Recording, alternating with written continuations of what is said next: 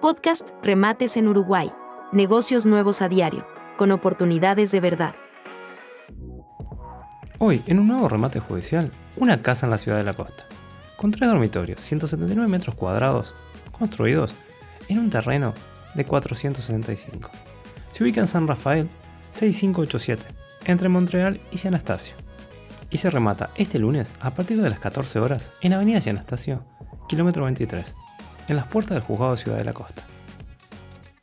No olvides seguirnos y activar la campana para no perderte ninguna de estas, ni de las próximas oportunidades que tenemos en camino.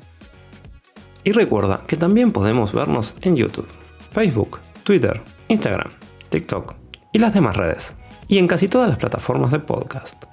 Más redes para más oportunidades.